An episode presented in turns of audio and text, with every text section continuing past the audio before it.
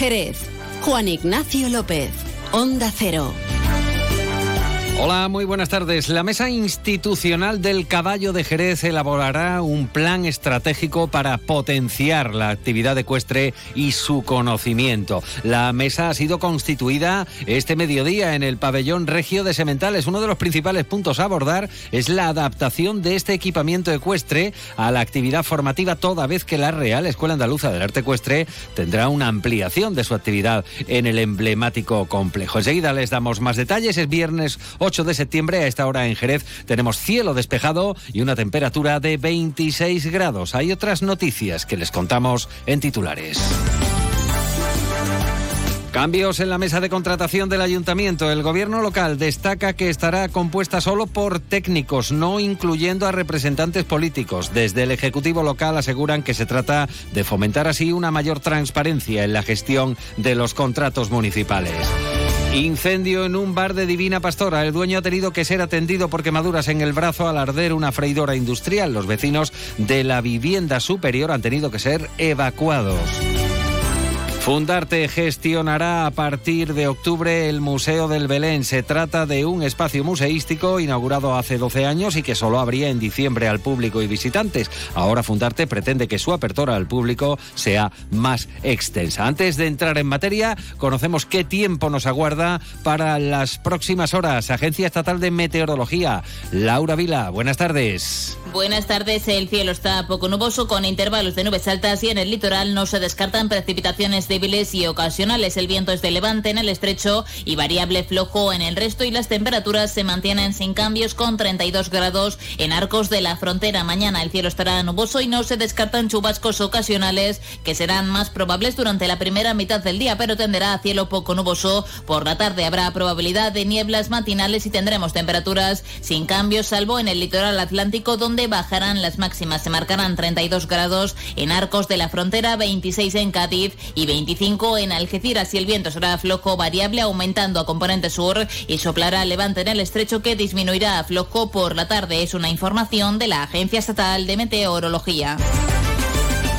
Mañana es el día, se celebra el Día Europeo del Caballo. De hecho, aquí en Jerez existen varias actividades programadas de carácter ecuestre. Por un lado, la gala Cómo bailan los caballos andaluces en la Real Escuela a beneficio eh, de CEDAUN, por ejemplo, y también de otras organizaciones eh, no gubernamentales. Y en el caso, eh, por ejemplo, de la gala que celebra la yeguada Hierro del Bocado, también beneficia será, eh, bueno, pues eh, los beneficios irán destinados a la Asociación contra el Cáncer. Y este mediodía se ha constituido la Mesa Institucional del Caballo. La conforman unas 50 personas entre instituciones vinculadas al caballo, Ayuntamiento, Diputación, Junta de Andalucía, la Asociación de Cría Caballar, el Club de Enganche, el Club de Polo, las Federaciones Hípicas Española y Andaluza y la Asociación Nacional de Doma Vaquera, entre otros. Eh, se va a elaborar un reglamento para esta mesa y a continuación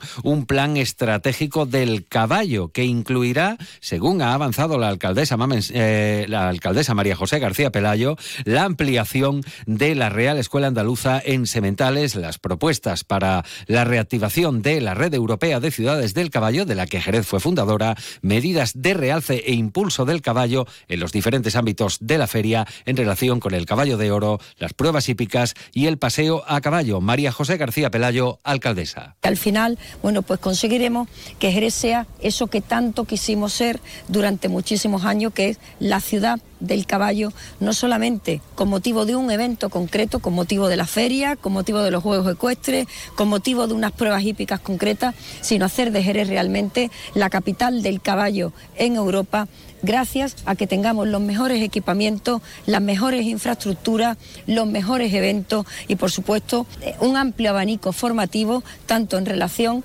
eh, bueno, con las posibilidades de innovación vinculadas al caballo como con los oficios tradicionales. Una de la tarde y 40 minutos. Llegan cambios en materia de contratación en el ayuntamiento. Se trata de la Mesa Permanente de Contratación Municipal y la eliminación de la presencia de políticos de la citada mesa, quedando compuesta únicamente por técnicos municipales. Es un cambio motivado en base a la Ley de Contratación del Sector Público, que especifica que la Mesa de Contratación estará presidida por un miembro de la corporación o un funcionario de la misma y formarán parte de ella como vocales el secretario o, en su caso, el titular del órgano que tenga atribuida la función de asesoramiento jurídico y el interventor o, en su caso, el titular del órgano que tenga atribuida la función de control económico presupuestario, además de aquellos otros que se designen por el órgano de contratación entre el personal funcionario de carrera o personal laboral al servicio de la corporación. Con esta supresión de políticos en dicha mesa, se persigue fomentar una mayor transparencia en la gestión de los contratos del ayuntamiento y una mayor garantía para los ciudadanos. Lo destaca el teniente, primer teniente de alcaldesa, Agustín Muñoz. Mediante Junta Pleno Local hemos decidido una nueva composición de la Mesa General de Contratación y en concreto que la presidencia recaiga en un funcionario. De esta manera, si cabe, garantizamos una mayor independencia y pureza en el procedimiento. Este es un paso más en esa dirección en cuanto a, a esa regeneración democrática que tiene eh, como empeño este gobierno municipal y consideramos que es un cambio importante para, eh, a partir de ahora, eh, se constituya esas, esas mesas de contratación.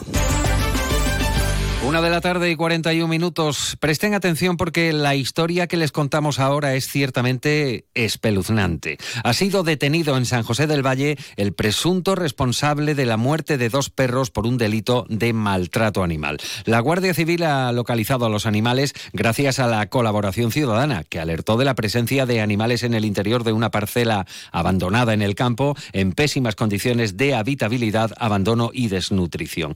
Tras intervenir el SEPRO de Jerez hallaron a tres perros, dos de ellos ya fallecidos y un tercero sin apenas signos de vitalidad, completamente esquelético y acurrucado a uno de los cadáveres. Ha sido una vecina de Jerez dedicada al rescate y cuidado de animales la que ha colaborado de forma totalmente voluntaria y altruista con la Guardia Civil de Cádiz. Se ha hecho cargo del animal que, tras ser atendido durante 10 días, ha conseguido recuperarse y ser adoptado. La actuación del Seprona de Jerez ha tenido lugar el pasado 15 de agosto. El lugar donde hallaron a los animales presentaba unas condiciones de salubridad e higiene extremadamente deficientes. Los animales soportaban unas temperaturas en el interior asfixiantes, malvivían rodeados de heces, orines y una cantidad ingente de insectos y parásitos. Pero hay final feliz. Actualmente Vida, que así se llama el superviviente, el perro superviviente, se encuentra con una familia que le cubre todas las necesidades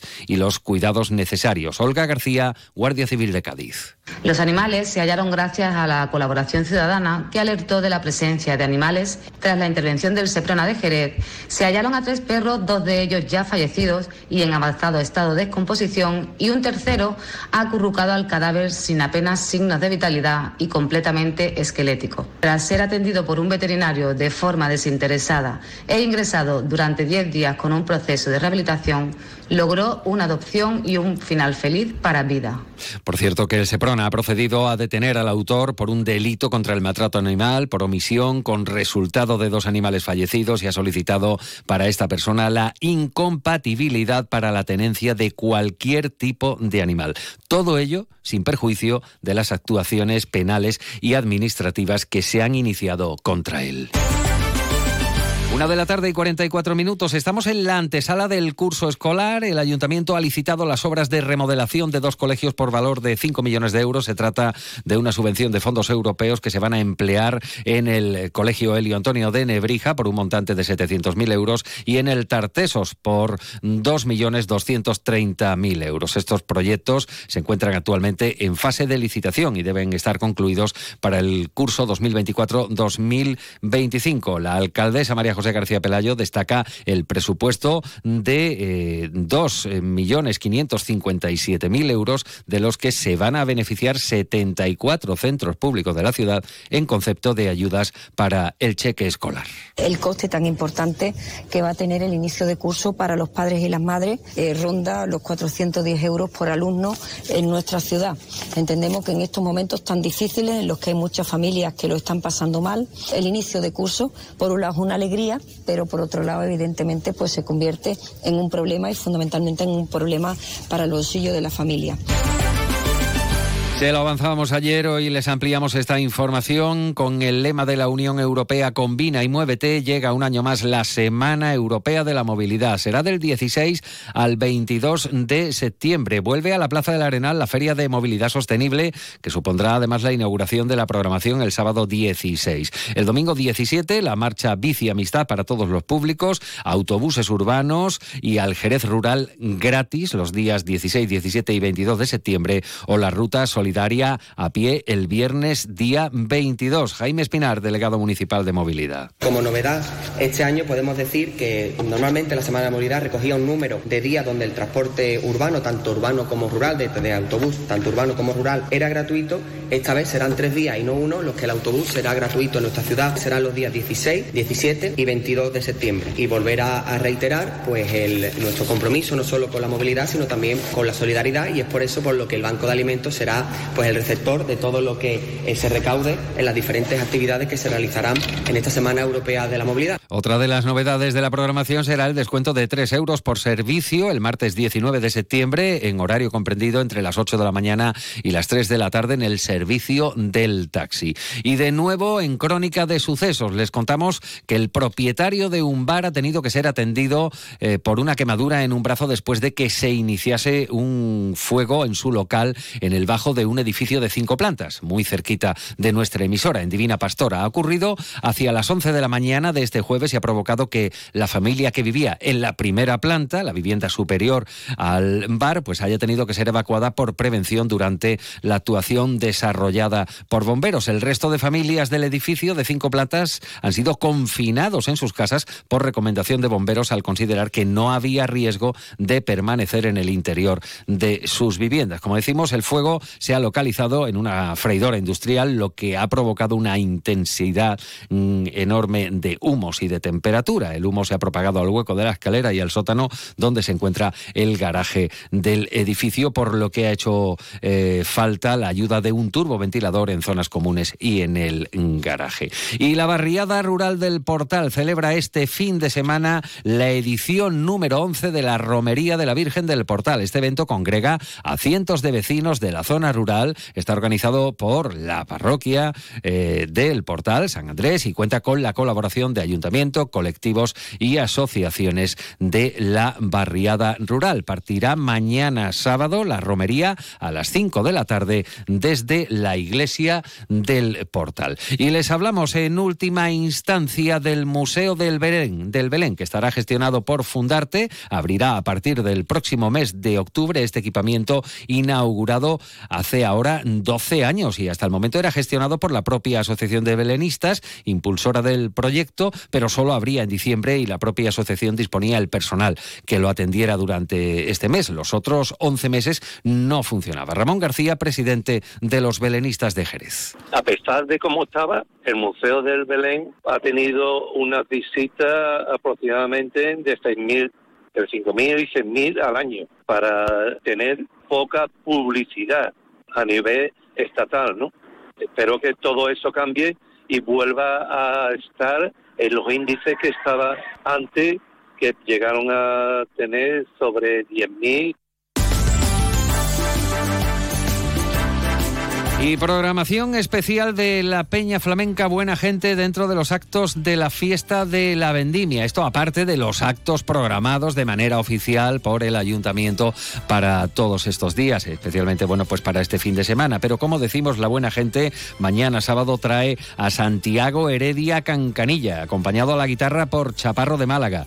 Eh, y el sábado 16 de septiembre el recital correrá a cargo de Quina Méndez con el acompañamiento de Nono Ambos recitales comenzarán a las 9 de la noche con entrada libre y gratuita hasta completar aforo. Llegamos a la hora del relevo porque continúa la información aquí en Onda Cero. En la realización técnica ha estado Pepe García. Pueden seguir informados igualmente a través de ondacero.es. Buenas tardes.